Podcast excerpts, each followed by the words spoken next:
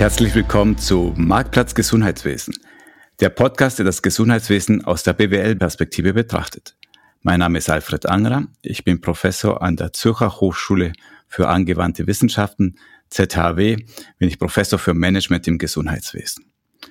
Und wie ihr wahrscheinlich wisst, durch meine viele Postings und Marketingaktivitäten, wir haben ein neues Buch, New Healthcare Management, sieben Erfolgskonzepte für das Gesundheitswesen wo wir über viele neue Ideen aus dem Managementwesen uns unterhalten, unter anderem Lean und Kaizen, aber auch das Thema Design Thinking. Aber heute möchte ich zum Thema Digital Health mich mit euch unterhalten. Wir wagen einen Blick über die Grenze nach Deutschland und ich habe einen ganz besonderen Gast heute, nämlich die Frau Inga Bergen. Herzlich willkommen, Inga. Ja, hi Alfred, danke für die Einladung. Ich freue mich total, dass ich das erste Mal in meinem Leben in einem Schweizer Podcast zu Gast bin.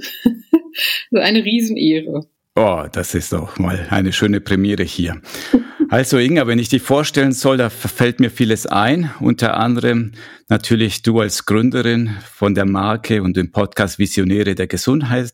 Wahrscheinlich eine der Top-Podcasts in Deutschland im Gesundheitswesen. Du bist Entrepreneurin, Moderatorin. Allgemein würde ich dich als Botschafterin für das Thema Digital Health bezeichnen. Und was ganz wichtig ist, natürlich bist du hier Mitautorin unseres neuen Buches New Healthcare Management. Frage gleich zum Anfang. Was sind so drei Fakten über dich, die unsere Zuhörer wissen sollten?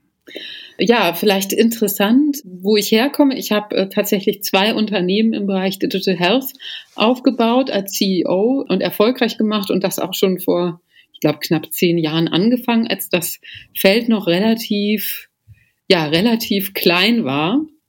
Und deswegen kann ich mich jetzt heute so ganz mutig selbst auch als Expertin bezeichnen. Ich wohne in Potsdam bei Berlin mittlerweile am See was alles vereint, was gut ist, also die Nähe zur Großstadt und äh, die Natur und äh, verbringe sehr viel Zeit in Athen, wo mein zweiter Wohnsitz ist. Und äh, ja, ich interessiere mich irgendwie schon immer für die großen Zusammenhänge und habe mal Politikwissenschaften studiert und äh, das ein paar Fakten zu mir, ja, und zu mir als Person. Potsdam, Athen, das klingt ja spannend. Und wo bist du gerade jetzt im Augenblick? Äh, Im Moment bin ich gerade in Potsdam, weil wir haben jetzt Ende September und ja, nach dem Lockdown geht jetzt alles wieder los und ich hatte jetzt wirklich einen Monat voller persönlicher Treffen und das war auch sehr schön, mal die ganzen Akteure aus dem digitalen Gesundheitswesen in Deutschland alle mal wieder zu treffen ja, deswegen bin ich in Potsdam. Geht es dir auch so, dass du, wie ich verlernt habe, diese soziale Kontakte, diesen Chit-Chats, sich mit Leuten zu unterhalten, außer bist du schon geimpft? Über was spricht man denn? Nee, äh, tatsächlich äh, gar nicht. Also ich freue mich sehr, weil ein Teil meines Berufs ist ja auch, mich mit neuen Trends zu beschäftigen.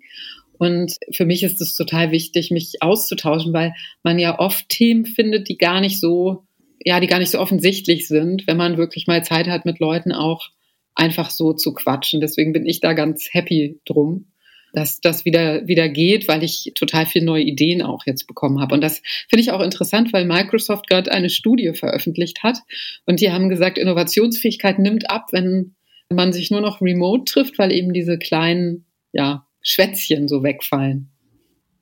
Okay, das ist spannend. Und auch noch gut begründet. Nicht nur das menschliche, herzerwärmende, auch die reine Performance ist wichtig. Genau. Und gut. Lass uns mal, bevor wir zu deinem Kernthema Digitalisierung des Gesundheitswesens kommen, noch ein bisschen was über dich erfahren. Du hast ja vorhin schon angedeutet, International Politics and Management hast du ja studiert. Wie kommt man überhaupt zu diesem Studium? Das war so ein bisschen Zufall. Ich habe das äh, damals studiert, weil das, das war so ein kleiner Modellstudiengang. Da waren, glaube ich, nur 25 Studenten. Das wurde damals von der Volkswagen Stiftung mit äh, gesponsert, dieser Studiengang an der Hochschule Bremen. Und ich fand es halt spannend, weil man insgesamt über ein Jahr im Ausland verbringen konnte im Rahmen dieses Studiums. Und ich war dann auch beim Auswärtigen Amt in Indien und bei der Gesellschaft für Entwicklungszusammenarbeit. Damals hieß die so und habe in einem Microfinance-Projekt gearbeitet und war äh, in der Türkei, habe dort auch studiert. Und das war sehr, sehr interessant. Und wie gesagt, also mich interessieren einfach schon immer so diese großen Themen ähm, die großen Zusammenhänge in der Gesellschaft. Und ich muss aber sagen, mir war dann diese, sagen wir, Behördenwelt etwas zu, ja, zu langsam und zu undynamisch. Und deswegen bin ich nach dem Studium sehr, sehr schnell ins Digitalgeschäft gewechselt. Das baute sich nämlich damals äh, so auf. Und da konnte man einfach mitmachen, weil es sowieso kaum Leute gab, die sich irgendwie mit dem Internet auskannten. Und genauso bin ich auch äh, zu dem Thema Digital Health gekommen. Und da bin ich wirklich hängen geblieben, weil es inhaltlich so spannend ist, weil es eigentlich mein Unternehmertum, also mein, das ist so meine Leidenschaft, Unternehmertum, Dinge, neue Dinge aufbauen, unternehmerisch ins Risiko gehen und so, aber auch mit meiner zweiten Leidenschaft verbindet, große komplexe Zusammenhänge zu verstehen. Denn das Gesundheitswesen ist super komplex. Es ist extrem politisch. Und sagen wir mal so, wird ein Satz im Gesetz verändert, werden Milliarden von A nach B geschoben. Und das macht es halt total spannend. Also das zu dem Hintergrund und wie ich da überhaupt gelandet bin. Also der Einstieg war der Digitalisierung und du bist gleich sofort Digitalisierung und Gesundheitswesen gekommen, weil der Schritt, von welchem Jahr sprechen wir, war damals bestimmt noch nicht selbstverständlich. Nee, genau. Also das, nein, das war ähm, Anfang der Nullerjahre. Da bin ich erst, weil ich erst bei Sony Pictures habe mich mit Mobile Content beschäftigt, so dem Kennt, kennst du bestimmt noch das Snake Game auf dem Nokia? Ja, selbstverständlich. So Spider-Man Handy Games und so ein Zeug. Und dann bin ich von dort aus zu StudiVZ. Das war ähm, das erste große Social Network in Deutschland. Das war auch der erste große Exit hier in Berlin, glaube ich, den es gab. Also da war die Startup-Szene in Berlin noch super überschaubar. Bin dann von da aus zu Fjord, eine Beratung, die haben wir irgendwann an Accenture verkauft. Und da waren wir so die ersten, die Design Thinking, Agile, User-Centric Product Development und solche Sachen gemacht haben, vor, also nicht 14 Jahren. Und von dort aus bin ich dann äh, ins Gesundheitswesen. Ich habe damals, wurde mir ein, ein Job tatsächlich angeboten. Ich habe eine Firma übernommen als äh, CEO, um die es nicht so gut bestellt war. Und die habe ich dann damals quasi umgebaut zum größten Dienstleister für Gesundheits-Apps in Deutschland. Und daher kommt auch mein riesiges Netzwerk in Deutschland. Also ich kenne irgendwie die meisten, die in diesem Umfeld unterwegs sind, weil ich halt eine der ersten war, die sich damit beschäftigt hat und die auch ein erfolgreiches Geschäftsmodell darauf aufgebaut hat. Immer wieder spannend zu hören, wie die Leute so als Quereinsteiger, sage ich, wie ich auch in das Gesundheitswesen gekommen sind. Mhm. Ich wette, damals bist du auch erschrocken über, wie die Regeln dort sind, wenn du vorher so die Sony und die großen anderen Akteure aus anderen Branchen gekannt hast. Ja, also erschrocken ist vielleicht nicht so das, das richtige Wort. Also die Regeln, das, das, man tastet sich ja da so dran. Also ich habe mir Medizinprodukte auch zum Beispiel zugelassen, also digitale Medizinprodukte der Klasse 1 und Klasse 2a mit meinen Teams. Ähm, und ich fand es eigentlich immer sehr spannend, auch die äh, ja wissenschaftlich zum Beispiel nachzuweisen, ob etwas funktioniert, dazu Studien zu machen. Ich fand es immer sehr, sehr spannend. Also mich hat das nicht so abgeschreckt. Aber es ist natürlich so, dass äh, vieles in dem Segment extrem langsam ist, extrem bürokratisch und man immer Leute braucht. Und da hatte ich immer das Glück, dass meine Firmen sozusagen die, die kritische Größe dann schon hatten, dass ich halt Leute äh, dann dafür hatte, die einfach solche Themen auch ein bisschen mehr geliebt haben als jetzt ich. Ne? Ja, in unserem gemeinsamen Buch, äh, da habe ich dich ja gebeten, natürlich über Digitalisierung zu sprechen, aber vor allem die spannende Fallstudie Deutschland. Also für uns jetzt aus der Schweizer Sicht äh, passiert da sehr viel, sehr Aufregendes. Und vielleicht für alle, die das deutsche Gesundheitswesen noch nicht so kennen wie du, kannst du mal ein paar Zahlen oder ein paar Fakten nennen? Was muss man so auf einer ganz hohen Flugebene wissen über das deutsche Gesundheitssystem an sich? Wie funktioniert es? Ja, ich glaube, dass das Wichtigste ist, dass wir in Deutschland ein wirklich einmaliges Gesundheitssystem haben. Es gibt dieses Gesundheitssystem nirgendwo anders. Und es setzt sich tatsächlich zusammen aus der gesetzlichen Krankenversicherung, die seit 2007, da gab es eine Gesundheitsreform, tatsächlich eine Versicherungspflicht für alle Bürger hat, wenn man nicht über einen bestimmten Einkommensbetrag kommt. Das nennt sich dann Versicherungspflichtgrenze. Und wenn man über diesen Betrag kommt, kann man sich privat versichern. Aber in Deutschland sind tatsächlich, ich glaube, irgendwie zwischen 85 und 90 Prozent der Bürger sind in der gesetzlichen Krankenversicherung versichert. Und diese gesetzliche Krankenversicherung, die wird aus Beiträgen finanziert und basiert auf einem Solidaritätsprinzip. Das heißt, wenn man da einzahlt, dann tritt man so eine Art Solidargemeinschaft bei und die Schwächeren sozusagen zahlen für die, äh, die, die Stärkeren zahlen für die Schwächeren mit. Insofern ist es so, dass für alle Menschen, die in der gesetzlichen Krankenversicherung sind, die gleichen Leistungen zur Verfügung stehen, egal jetzt wie viel man verdient. Und was auch noch total interessant ist, ist, dass wir kein, in Deutschland kein quasi staatliches System haben, sondern der Staat beschließt die Rahmenbedingungen, also die Gesetze für die medizinische Versorgung, aber die ganze Organisation und Finanzierung und alles, das ist Aufgabe der Selbstverwaltung im Gesundheitswesen. Das sind die kassenärztlichen Vereinigungen, wo Ärzte zum Beispiel oder Zahnärzte oder Psychotherapeuten oder Physiotherapeuten organisiert sind ähm, oder auch Krankenhäuser und Krankenkassen oder aber auch Versicherte. Und es gibt eine obere Behörde sozusagen oder ein Gremium, das ist der gemeinsame Bundesausschuss. Ähm, und das ist sozusagen dieses höchste, ja, das höchste Organ dieser Selbstverwaltung. Und man hört schon raus, es ist kompliziert. es ist ein politisches Geflecht aus sehr, sehr vielen Akteuren, was sich auch natürlich über die Jahre eher verkompliziert hat als vereinfacht. Ich meine, es ist, wir sprechen auch über einen Riesenbereich, denn ich glaube, es sind 11 Prozent des deutschen äh, Bruttoinlandsproduktes oder 12 Prozent sind die Gesundheitsausgaben der Anteil. Also das sind äh, knapp 500 Milliarden Euro und die steigen auch jedes Jahr. Also es ist ein Riesen, ein Riesenbereich in Deutschland.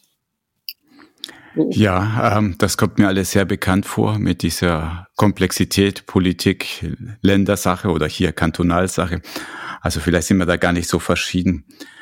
Wo wir schon verschieden sind, ist im Jahre 2018. Da gab es nämlich eine große, ja, eine große Aufregung, weil da kam von der Bertelsmann Stiftung eine Publikation zum Thema, wie digital sind unsere Gesundheitssysteme. Da wurden 17 Länder, westliche Länder miteinander verglichen. Für die Schweiz war das schon sehr, sehr peinlich, weil wir sind damals auf Platz 14 von 17 gelandet. Und der einzige Trost ist, ach, die Deutschen, die sind ja auf Platz 16, also am vorletzten Platz gelandet. Das war wirklich die, die zynische Antwort hier. Frage, damals, hast du die Studie überhaupt mitgekriegt? Hat sie dich da auch berührt damals? Ja, natürlich habe ich diese Studie mitbekommen.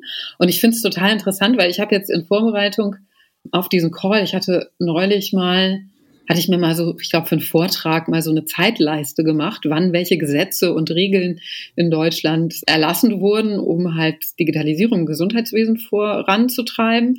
Und in der letzten Legislaturperiode, und das fällt interessanterweise genau in die Nachwehen dieser berühmten Bertelsmann-Studie, ist total viel passiert. Also was man als Schweizer vielleicht nicht weiß, wir hatten tatsächlich bis 2018 noch ein sogenanntes Fernbehandlungsverbot in Deutschland. Das heißt, Telemedizin war eigentlich nicht wirklich erlaubt. Man durfte keinen Erstkontakt zu einem Arzt oder einer Ärztin über Fernkanäle, nicht mal über Telefon haben. Und, Und ich muss ich gleich eingreifen. Warum? Ja. Warum ist das verboten worden? Ja, weil, weil ja, wie du weißt, ich würde halt sagen, es gibt einfach Beharrungskräfte im Gesundheitswesen, die wollen gerne, dass alles so bleibt, wie es ist, weil die wissen, sobald sich was ändert, ändern sich halt auch Geschäftsmodelle und dann ändert sich eben eine Machtstruktur. Und das Gesundheitswesen ist ein durchmachtetes System und da geht es äh, viel ähm, darum, Dinge so zu erhalten, wie sie halt sind, damit man noch weiter da was abschöpfen kann. Das ist meine These. Ja, wenn man jetzt Leute fragt, dann sagen die ja, es war nicht bewiesen, ob das gut ist oder was auch immer. Aber es ist eben so, im Jahr 2018 wurde das gekippt und seitdem hat der Ärztetag quasi beschlossen, dass das erlaubt wird und seitdem können Ärzte zum Beispiel erst überhaupt telemedizinische Leistungen in Deutschland anbieten. Und dann gibt es in Deutschland, das ist auch total spannend, gibt es so eine Organisation, die heißt Gematik. Das ist so ein berühmter Witz in Deutschland. Die hat wahrscheinlich noch mehr Milliarden versenkt als der Berliner Flughafen. Die sollte nämlich mal ja die elektronische Patientenakte bauen und hat mal so diese elektronische Gesundheitskarte, die wir in Deutschland haben, das ist wie so eine Chipkarte, damit geht man dann zum Arzt. Äh, sowas haben die gebaut und die haben wirklich Milliarden in diesem Projekt versenkt, ohne irgendwie Outcome. Und dann hat im Jahr 2019 hat der Bund, also das Bundesgesundheitsministerium unter Spahn, hat dann die Mehrheit an dieser Organisation übernommen. Und dann kamen auch verschiedene Gesetze, die eben digitale Lösungen in Deutschland überhaupt möglich gemacht haben im Gesundheitswesen. Und seitdem ist da richtig Schwung in das System gekommen, würde ich sagen. Du kennst ja vielleicht den Spruch von den Boxern, nicht das Hinfallen ist das Problem, sondern das nicht wieder aufstehen wollen. Mhm. Und wir haben ja deswegen dich gebeten, diese spannende Studie über Deutschland in das Buch zu schreiben, weil da eben so viel passiert ist. Und das würde natürlich den ganzen Rahmen sprengen, aber erzähl doch mal, plauder doch mal ein bisschen. Was ist denn tatsächlich passiert unter Jens Spahn und seinen Mitstreitern? Ja, also wir haben das, was ich so am interessantesten finde, vielleicht können wir uns auf ein Thema fokussieren.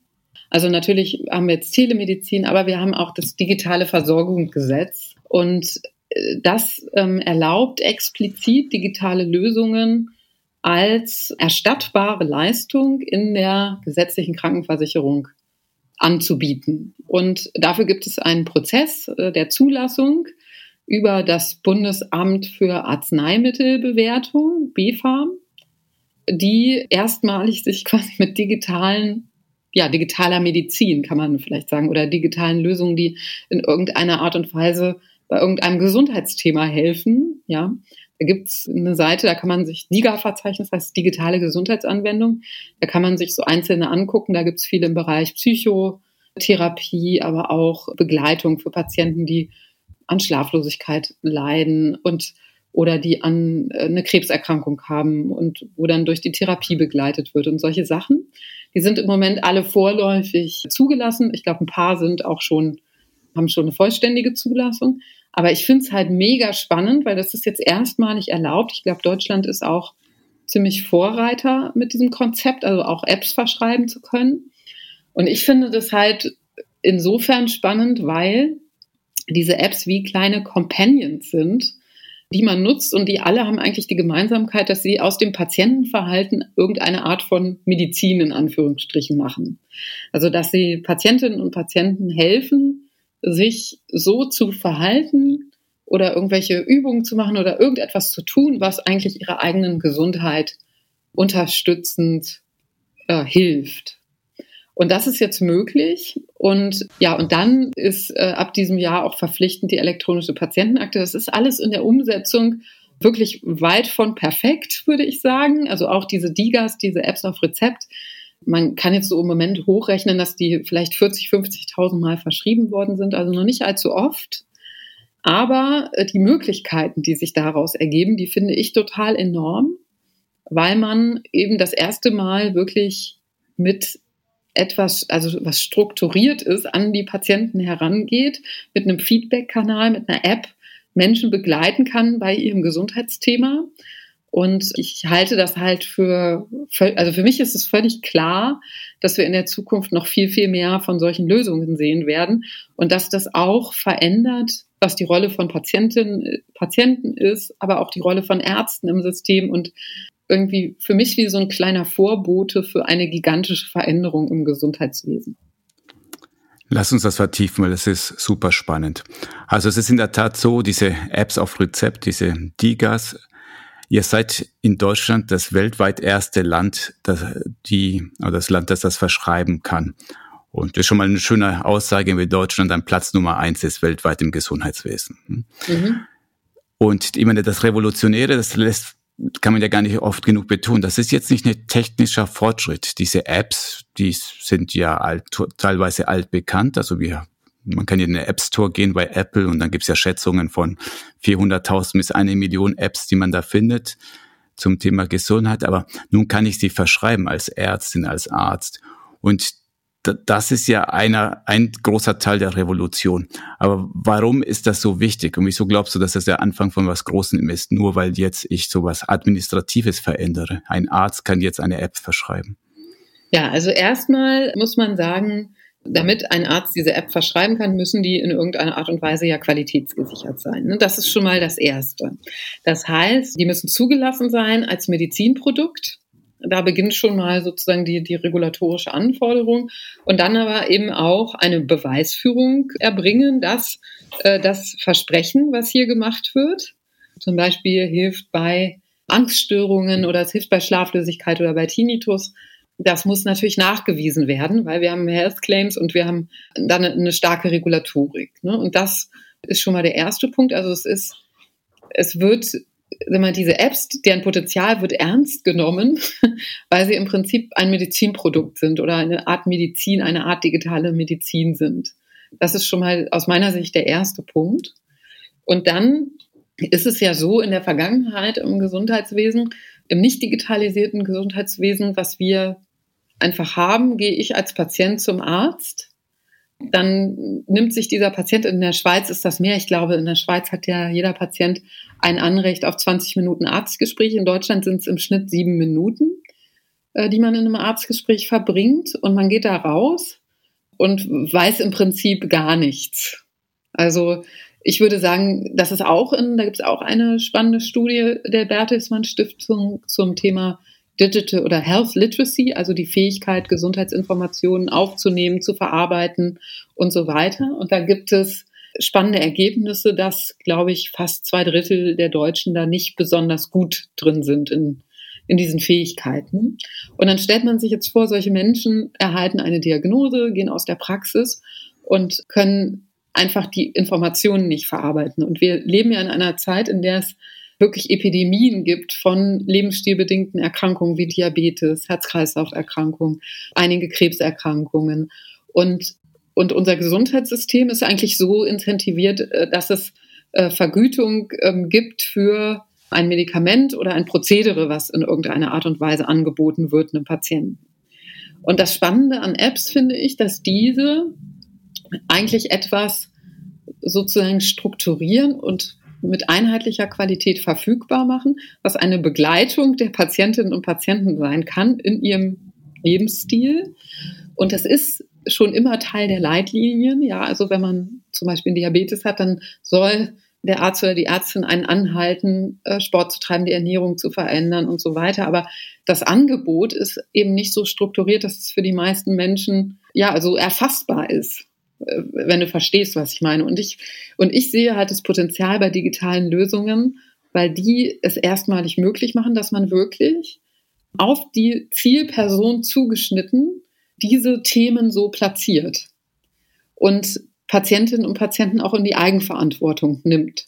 Strukturiert und mit einem Konzept, was aus dem Gesundheitswesen herauskommt und was jetzt nicht ist, das hört man oft von Ärztinnen und Ärzten, oh Gott, der Patient hat gegoogelt, ja. Ich bin total genervt, weil ich muss dem jetzt erstmal ausreden, die ganzen falschen Informationen, die der hier mitbringt. Und das ist ja auch etwas, ja, was eigentlich nicht zukunftsfähig ist, so von der, vom Mindset. Und ich glaube, für mich ist das so ein Einfallstor einfach für diese große, grundlegende Veränderung im Gesundheitswesen. Um das jetzt nochmal zusammenzufassen. Also, es richtet sich vieles an der Patient Journey, wenn wir die digitalisieren. Die Patienten drücken mit ihren Daten viel mehr in den Mittelpunkt, werden aber auch viel mehr in die Eigenverantwortung kommen, weil viel mehr nachvollzogen werden kann, was sie auch selber beitragen können, um gesünder zu werden. Und diese digitalen Tools können sie dabei unterstützen. So, und das finde ich halt ziemlich revolutionär. Ich höre deine Begeisterung für diese Apps und da bin ich ja auch vollkommen bei dir. Jetzt halte ich mal trotzdem mal kurz die liberale schweizerische Marktfreiheitsfahne hoch und sage, mhm. wenn die Apps so toll sind, dann hätten sie sich sowieso auf dem Markt durchgesetzt. Wieso muss jetzt irgendwie eine äh, gesetzliche Vorgabe herkommen? Die hätten man ja auch schon vorher kaufen können, die Apps. Ja, ich glaube, diese Apps also sind im Moment noch nicht der Weisheit letzter Schluss. Ich skizziere nur die, die, die Entwicklung, die das aus meiner Sicht nehmen kann. Dieses Thema Selbstzahler, Sachen in Deutschland, das ist auch ein interessanter Markt. Aber ja, ich glaube, dass das ist einfach vielleicht noch ein bisschen anders als in, in der Schweiz. In Deutschland ist es so, dass man eigentlich wenig Lösungen bezahlen muss im Gesundheitswesen und das, das meiste wird wirklich erstattet. Ähm, es gibt sogenannte Eagle-Leistungen und da gibt es tatsächlich äh, auch einige, aber ja, wenn man jetzt mal überlegt, so eine, so eine medizinische App, die wirklich nachweisen muss, wie ein Medikament, dass eine Wirksamkeit da ist, die muss äh, ja auch einen gewissen Preispunkt haben. Und wenn man sich mal ähm, ja, wenn man sich mal anguckt, was so eine Zahlungsbereitschaft ist für Apps, dann ist das äh, etwas niedriger, würde ich sagen. Also ich, ich, ich meine, es gibt ja Apps wie Calm zum Beispiel, die so Meditation machen, Mindfulness, was auch in Richtung Psychogesundheit geht, ähm, die total groß sind und wirklich signifikante Marktanteile haben. Aber das ist für mich irgendwie was komplett anderes. Als Gesundheitsökonom muss ich natürlich die, die große Frage stellen, mhm. nämlich glaubst du, meine die Alternative zu solchen Apps zu verschreiben wäre wahrscheinlich entweder gar nichts oder Medikamente oder klassische Therapie. Glaubst du, dass man die Kosten von diesen Apps insgesamt schnell reinholen kann, wenn man sich betrachtet, was die so als Gesundheitsleistung für ja, das ganze System erbringen? Gibt es schon solche Rechnungen in die Richtung? Das, das weiß ich ehrlich gesagt nicht. Ich vermute aber, dass das im Moment alles on top kommt. Und das ist auch das, was man so von den Akteuren ähm, immer so in losen Zusammenhängen hört im Gesundheitswesen. Digitalisierungsthemen kommen gerade eher obendrauf, als dass die jetzt sofort äh, irgendwie Dinge vereinfachen oder Gesundheitskosten reduzieren. Natürlich gibt es jetzt so von den einzelnen Akteuren, die müssen ja auch immer nachweisen, was für ein Benefit hat das. Und das äh, muss bessere Versorgung sein oder Kostenersparnis oder irgendwas. Und da gibt es einige, die können das tatsächlich nachweisen. Also ich, ich nehme mal ein Beispiel, eine App, die ich super cool finde. Es ist allerdings keine DIGA, also keine digitale Gesundheitsanwendung. Medical Motion heißen die. Das ist eine, eine App, die haben so eine Art ja, digitale Schmerztherapie. Also das heißt, man macht so Übungen gegen Schmerz. Und die können wirklich nachweisen, dass sie Krankheitstage reduzieren weil die sich an Patientinnen und Patienten richten, bei denen häufig keine Schmerzmedikamente helfen, wo dann aber eben diese Übungen helfen, die die Patientinnen und Patienten äh, mithilfe dieser äh, KI-App, die dann quasi individuell auf die Person zugeschnitten ja eine, äh, ein, ein Angebot dann macht, welche Übungen helfen können. Und die reduzieren wirklich Krankheitstage und damit reduzieren die signifikant natürlich Kosten. Und Wer von diesen Digas auch begeistert erzählt, was ich hier so mitkriege, sind Startups, weil die auch ein Problem lösen, das sie schon immer hatten, nämlich einerseits will man ja Evidenz nachweisen, dass die Apps etwas bringen oder die Gesundheitsanwendungen, aber man hat ja keine Daten, man hat ja nur das nur nicht groß auf dem Markt testen können. Andererseits kann man es ja nicht auf den Markt bringen, weil man noch keine Zulassung hat, weil man keine Evidenz hat, keine Tests. Und das ist so ein, ja, so eine Katze sich selbst in den Schwanz beißt.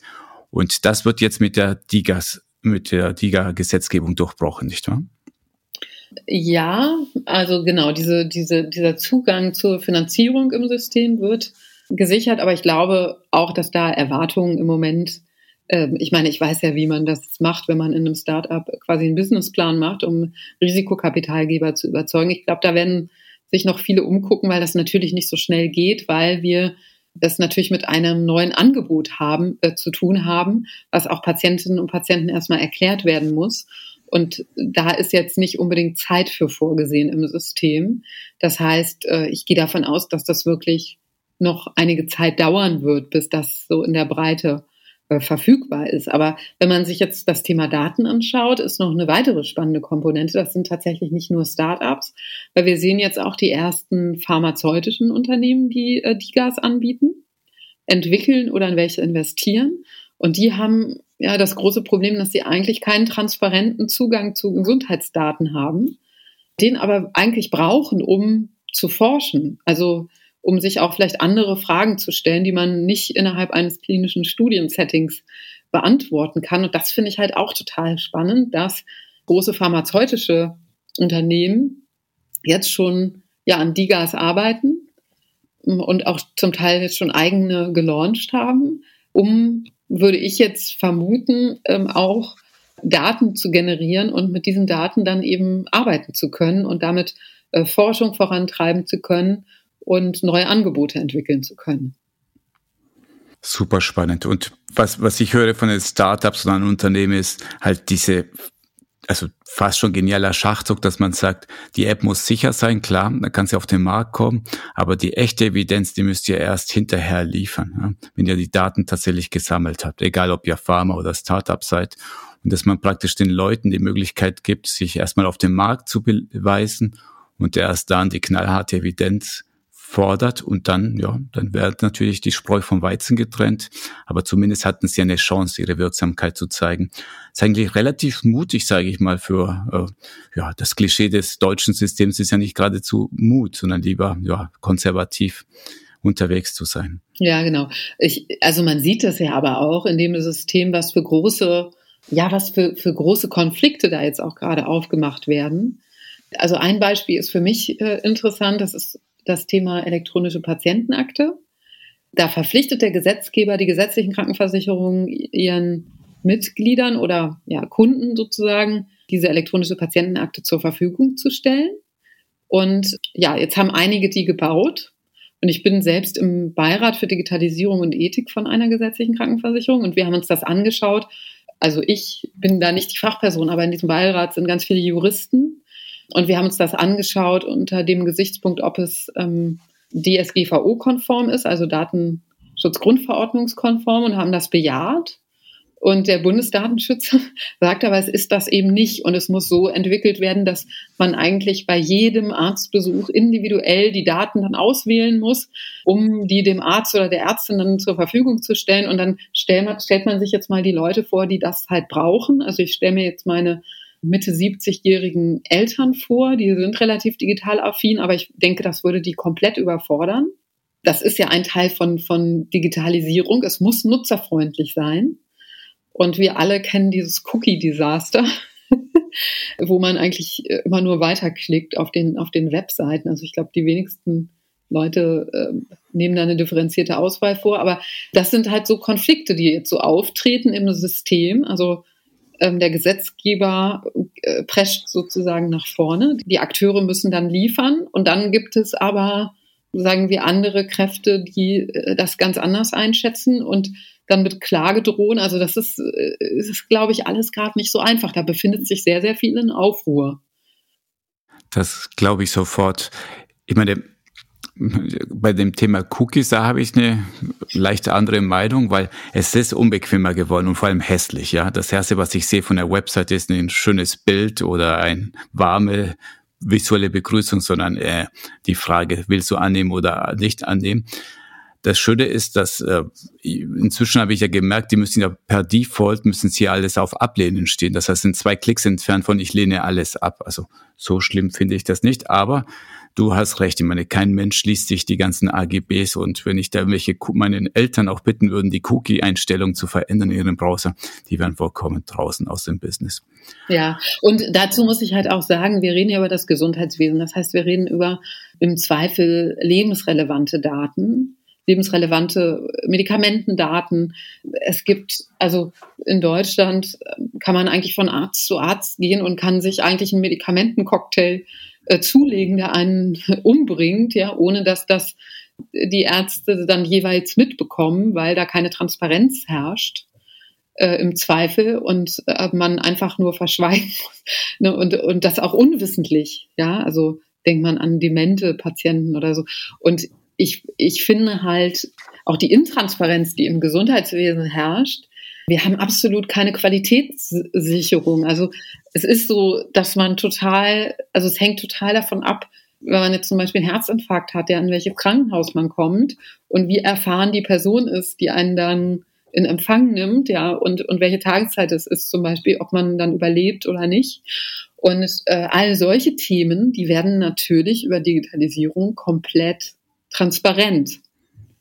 Und äh, ich finde es halt total krass, weil das Gesundheitswesen ist ein Bereich, der total intransparent ist, wo es für den Verbraucher ähm, nicht wirklich die Möglichkeit gibt, ja, zu verstehen, wie jetzt zum Beispiel, wenn ich was im Internet bestelle, dann gucke ich auf Trusted Jobs und gucke, okay, äh, da gibt es keine Erstattung, ja, da, wenn ich das zurückschicken will, dann meldet sich nie mehr wer und dann bestelle ich da nicht. Ne? Und, und dass ähm, so etwas validiert im Gesundheitswesen, das gibt es äh, in der Form nicht so richtig. Und ich, ich gehe halt eben, und das ist das, was ich eben versucht habe, anhand der Digas zu beschreiben, ich gehe davon aus, dass Digitalisierung das Gesundheitswesen insofern verändert ist, dass, also, das ist, weil es das eben auch transparent macht und für jeden verständlich, was da passi passiert, ja, was gute Qualitätskriterien sind und so weiter. Und das ist, ja, das ist natürlich etwas, was den Markt total verändern wird, aus meiner Sicht. Also diese Vision teilen wir. Also ich glaube mhm. auch, dass ein digitales, smartes Gesundheitssystem das bessere Gesundheitssystem ist. Und deswegen zeige ich mal, habe ich das Problem mit der auch hier die Situation in der Schweiz. Also ich erzähle mhm. dir kurz, wie bei uns ist. Also ich glaube, die breite Bevölkerung will noch nicht ein digitales Gesundheitssystem. Das ist nice to have, aber es ist nicht wirklich, dass sie verstanden hätten, dass er eben, dass es auch Menschenleben retten kann, dass es um ihre Gesundheit, um ihre Qualität und auch ihre Kosteneffizienz geht. Und weil die Bevölkerung da nicht, sage ich mal, nicht groß Druck ausübt, dann ist die Politik auch bei uns sehr, sehr verhalten. Ja. Die Politik schaut und sagt, na ja, eigentlich will das doch keiner und dann geht es nur sehr, sehr langsam voran. Also wir haben auch unser elektronisches Patientendossier EPD, da diskutieren wir auch seit zwölf Jahren plus darüber, ob es wirklich was Sinnvolles ist oder nicht. Mhm. Und jetzt versuche ich mal Lösungen aus dem Ausland zu verstehen. Wie war denn das bei euch? War da zuerst die Politik, die gesagt hat, wir müssen uns verändern und hat das vorangetrieben? Oder war das das Volk, das zuerst gesagt hat, ey, hier, liebe Politiker, wir wollen digital sein, macht mal was? Ja, erstmal ist das ja so, dass das ja nicht so ein Prozess ist, der jetzt, es gibt ja nicht quasi eine Stimme aller Bürgerinnen und Bürger, die sich irgendwie mit Gesundheitsthemen befassen und dann sagen, wir wollen, dass das jetzt digital wird, zumindest in der Vergangenheit nicht. Also es formieren sich da immer mehr Patientinneninitiativen. Äh, Aber also mich wundert das tatsächlich auch, dass, dass eigentlich die Menschen nicht äh, mehr hinterher sind. Ja, weil wenn man einmal im Krankenhaus war und äh, irgendwie auf drei verschiedenen Abteilungen dreimal eine Zettelwirtschaft sozusagen ausgefüllt hat, und die da mit dem Klemmbrett kommen, dann, äh, wenn man so ein bisschen Digitalexpertise hat, dann wundert man sich tatsächlich schon.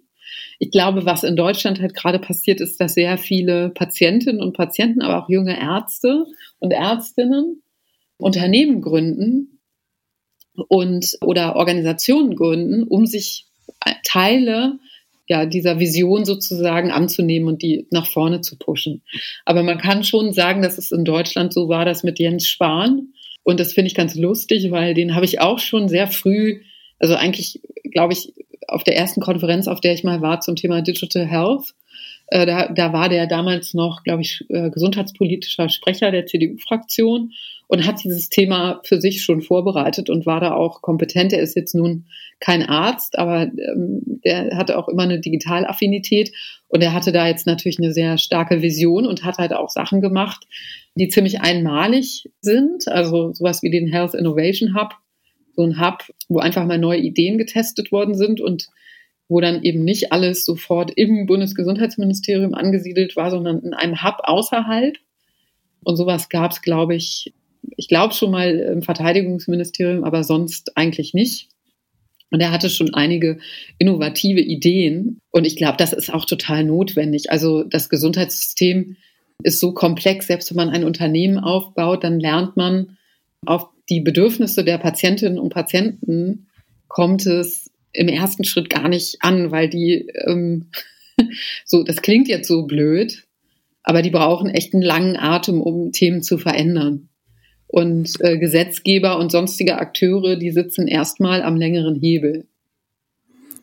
Okay, verstanden. Also, weil das Thema, ich versammle die Bevölkerung hinter mir und dann marschieren wir nach Bern und fordern das digitale Gesundheitssystem.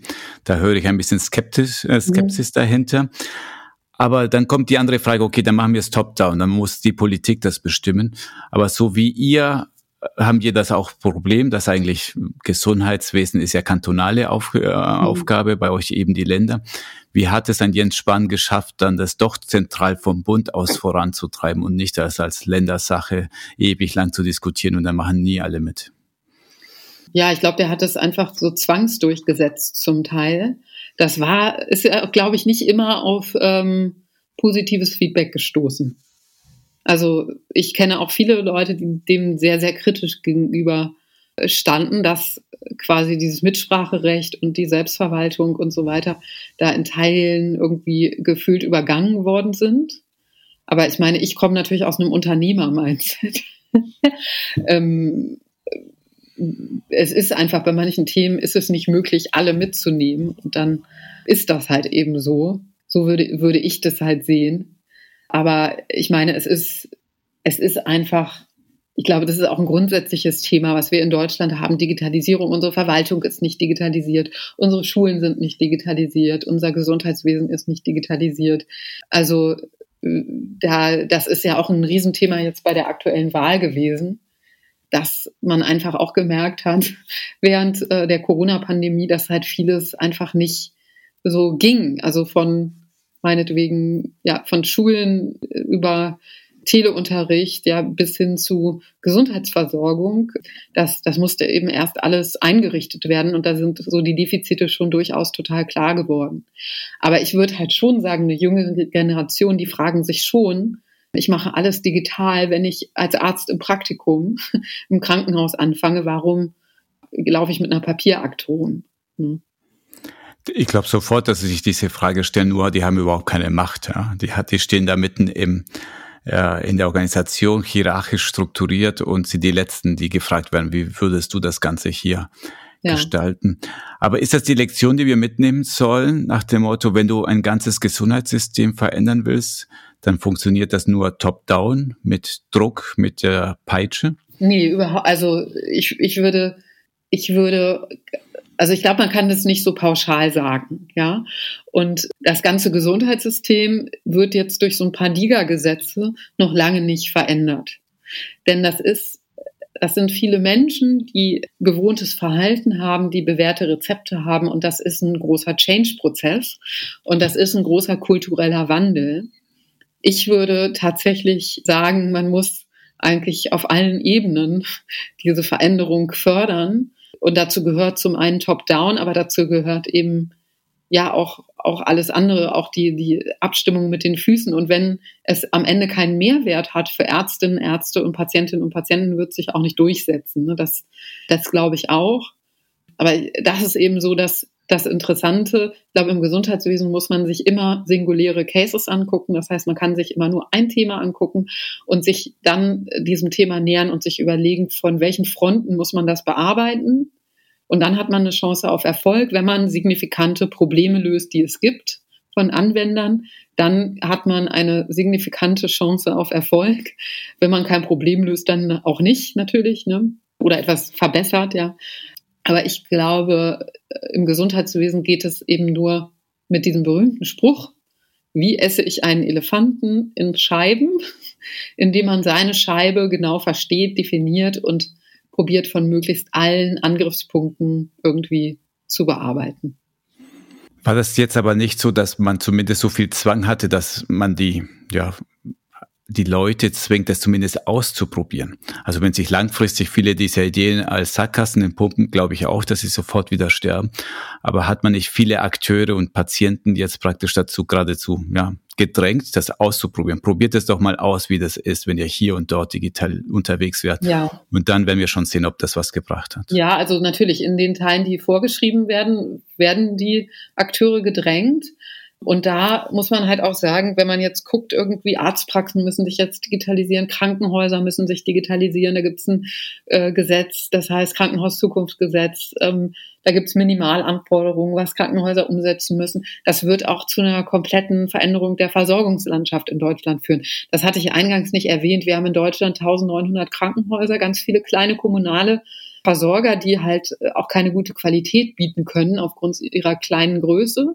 Und wir haben ein System der niedergelassenen Einzelunternehmerärzte, so würde ich das formulieren. Also Ärztinnen und Ärzte, die einen Kassensitz haben und die quasi als Einzelkämpfer unterwegs sind und auch unternehmerisch alles handhaben müssen. Und diese kleinen Akteure, die werden total an ihre Grenzen kommen, weil die Komplexität der Digitalisierung für die eigentlich nicht mehr stemmbar ist, weil da brauche ich nicht einen Systemadministrator, der mir einen Computer kurz einrichtet, sondern ich muss irgendwie Schnittstellen haben, ich brauche ein Konzept, ich brauche Datensicherheitsanforderungen, die ich erfüllen muss und das sieht man jetzt auch schon. Unternehmerisch tut sich da gerade total viel. Also es bilden sich Arztketten, ähm, die komplett an der Patient Journey äh, eigentlich alles durchdigitalisieren und dann quasi das so wie so eine Systemarztpraxis von Arztpraxis zu Arztpraxis ausrollen und die gerade billig Kassensitze übernehmen. Das verbindet uns übrigens mit der Schweiz. Bei euch ist das ja auch so, dass, glaube ich, ein Viertel der Ärztinnen und Ärzte in den Ruhestand geht in den mhm. nächsten paar Jahren. Das ist bei uns auch so. Und da tut sich gerade eben total viel. Und ich glaube, da wird sich einfach noch sehr, sehr viel äh, verändern, auch durch Digitalisierung. Also das, was ich meine, was ich eingangs gesagt habe, Patientinnen, Patienten rücken mit ihren Daten in den Mittelpunkt, gehen mehr in die Eigenverantwortung. Die Beziehung Arzt-Patient verändert sich. Aber es wird auch so komplex, dass sich Akteure zusammentun müssen und dass so Einzelkämpfer im System es sehr, sehr schwer haben werden. Wir haben bisher immer nur Druck und Zwang und die Peitsche erwähnt, aber ich glaube, wir sollen der du Fairness hast halber. Das erwähnt. Ja, ja, genau. Der ich Fairness, nicht ja, erwähnt, ja. Ich, ich, bin der Böse hier. Ja. Ja, der Fairness halber wollte ich gerade sagen, das Thema Zuckerbrot ist ja auch dabei. Also es werden ja bei euch ja Milliarden in das System reingepumpt. Es wird schon doch die Hand offen gehalten und gesagt, hier, wir helfen euch bei der Digitalisierung, incentivieren das. Aber wenn ihr nicht in einer x Jahren ähm, digital unterwegs seid, dann kommt wieder die Peitsche, dann werdet ihr zum Beispiel weniger Vergütung bekommen. Ja, genau. Also dazu muss man ja sagen, dass diese ganzen Digitalisierungsthemen, die sind ja, und das hatte ich eingangs gesagt, die Gematik, ähm, die Milliarden da versenkt hat, die Selbstverwaltung, weil die, glaube ich, wenn ich mich recht erinnere, hatten die so ein System, wo alle äh, Akteure hätten zustimmen müssen und das passiert natürlich nie, ne, wenn man irgendwie mehr als drei oder zehn Leute da am Tisch hat. Genau, die haben schon Milliarden versenkt. Und es hat halt nicht geklappt. Es ist, es ist halt nichts passiert. Und ich glaube, dass auch mehrfach so aus dem Gesundheitsministerium vernommen zu haben, dass sie gesagt haben, ja, wenn es läuft, dann muss man auch keinen Zwang ausüben. Aber wenn einfach Sachen nicht umgesetzt werden, dann muss es halt irgendwann so sein. Ne? Das ist einfach so. Also, ne, zumal ja auch dieses System ist ja auch kein marktreguliertes System. Also wenn man jetzt quasi diese Marktlogik vorschieben würde, dann würde die ja auch nicht greifen, weil es ist ja keine freie kein freies marktwirtschaftliches System bei uns in Deutschland im Gesundheitswesen, wo quasi der Nachfrager entscheidet, was, was ange, also was gekauft wird. So, so ist das ja nicht. Zum Schluss der Sendung würde ich noch kurz auf das Buch verweisen, denn dort in der Fallstudie, die du geschrieben hast, hast du von drei großen Game Changer durch Digital Health in unser Gesundheitssystem gesprochen. Und zwar die drei Game Changer war Uh, unser Vergütungssystem wird sich radikal verändern. Mhm. Die Patientinnen werden selbstwirksamer. Und das dritte ist, die medizinische Forschung wird revolutioniert. Vielleicht kannst du mal auf eins dieser drei eingehen und erklären, was hast du denn da für eine Vision? Was wird denn da groß passieren?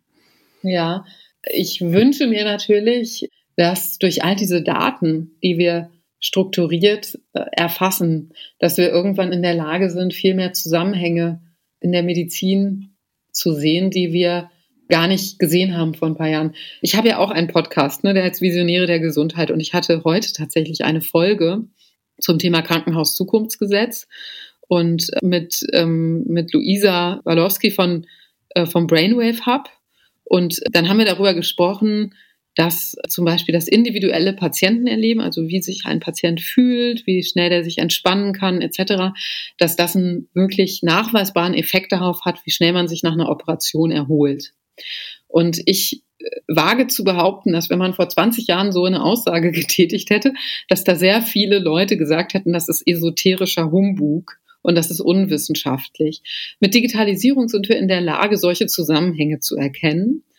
Und wir sind auch in der Lage, viel personalisierter eigentlich Interventionen zu planen. Und das finde ich mega spannend, weil ich glaube, dass da ganz, also dass wir ganz viele blinde Flecken in der Medizin haben von vielleicht einfachsten Hebeln, die uns hoffentlich transparent werden, wenn wir einfach mehr strukturierte Daten haben und da auf fundierter Basis mehr sehen können und dass das dann auch dazu führt, dass wir vielleicht eher, und das ist der erste Punkt, anhand von Qualität, also Outcome, Neudeutsch, vergüten können im Gesundheitswesen und nicht mehr so diesen Reparaturbetrieb haben, also dass krank wird und dann geht man irgendwo hin und dann wird man quasi ein Medikament und das wird dann vergütet oder man wird operiert und das wird vergütet, sondern dass es eher darum geht, was das Ergebnis ist oder ob jemand vielleicht wirklich gesund wird und ja, dabei unterstützt wird, anstatt irgendwie ja chronisch äh, krank zu bleiben und dann ein Medikament äh, die ganze Zeit zu erhalten. Das wäre so mein Wunsch, also dass ich wirklich, also dass wir uns wirklich, wirklich in einer, einer, einer richtigen Revolution äh, im Gesundheitswesen befinden. Das ist jetzt natürlich alles noch echt Zukunftsmusik, aber ich finde, wenn man das, was jetzt so gerade passiert, konsequent weiterdenkt, dann kann man da rauskommen. Und ich bin ja viel im Gesundheitswesen unterwegs und das ist eigentlich auch so die Welt, auf die sich alle gerade so ein bisschen auch schon vorbereiten. Also damit brichst du eine Lanze für das Thema Value-Based Healthcare und äh, Richtig. Kollege Florian Liberatore, der auch ein Kapitel geschrieben hat, ja, würde ich hier ganz heftig nicken und sagen, sagen genauso. In meinem Podcast ist ja Tradition am Schluss eine steile Schlussthese zu haben. Welche hast du denn, Inga, für mich? Ja, ich hatte ja jetzt schon relativ viele Thesen. Also ich würde, meine These ist einfach, dass wir uns gerade eigentlich in einer Veränderung befinden, die genauso krass ist wie die industrielle Revolution. Und dass wir in wirklich ein paar Jahren ja auf dieses Thema Gesundheitswesen gucken und dass wir das nicht wiedererkennen. also das ist, das ist meine These. Ist das eine These? Auf jeden Fall. Und zwar ziemlich steil. Ja. So mhm. groß wie das, ähm, die industrielle Revolution. Das ist doch mal wirklich eine steile These. Wunderbar. Du hast ja schon deinen Podcast erwähnt, Visionäre der Gesundheit. Gibt es sonst irgendwelche Wege, wie man dein Schaffen, dein Werk weiter verfolgen kann? Ja, am besten auf äh, LinkedIn mir folgen oder mich vernetzen. Da teile ich immer sehr viel von Themen, die mich bewegen und das ist so mein Social Network of Choice. Das ist doch ein schönes Schlusswort. Und was ich sagen würde zum Schluss, einerseits, ähm, ihr könnt auch mehr lesen, wenn ihr das Buch kauft. Wir haben es ja ein paar Mal erwähnt, New Healthcare Management. Und das Zweite, was ich sagen wollte, Inga, das hat sehr, sehr großen Spaß gemacht. Vielen herzlichen Dank für deine Zeit hier. Ja, ich bedanke mich für die Einladung. Wunderbar. Das war unsere Folge von Marktplatz Gesundheitswesen. Kommentare, Lob und Kritik bitte an info@gesundheitswesen.org. Ich danke euch für das Zuhören und bis zum nächsten Mal.